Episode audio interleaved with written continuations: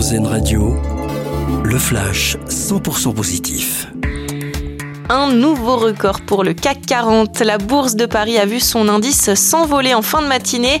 7387,29 points du jamais vu, soit une hausse de 1,1% et presque 3 points de plus que le précédent record établi il y a un an. Résultat de la bonne résistance des entreprises françaises au ralentissement économique. Il fait de nouveau le bonheur des touristes. Le Machu Picchu a rouvert ses portes hier. Il était fermé depuis près d'un mois en raison de manifestations contre la présidente péruvienne Dina Boluarte.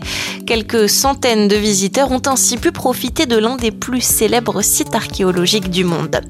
Les yeux de la NASA arrivaient sur le Périgord. L'agence américaine a choisi comme photo du jour sur son site le cliché d'un étudiant. Il a photographié un air glow au-dessus du château de Los, un phénomène spatial atmosphérique qui permet de distinguer Sirius, Mars, Orion, la Voie lactée et les nébuleuses. Un spectacle exceptionnel. Elle a plus d'un millier d'années. La plus ancienne et la plus complète Bible hébraïque sera vendue aux enchères en mai prochain à New York, a annoncé hier la maison Sotheby. Il pourrait être vendu entre 30 et 50 millions de dollars.